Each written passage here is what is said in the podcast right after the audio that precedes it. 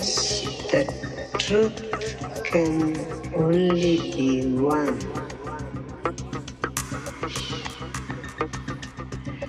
Lies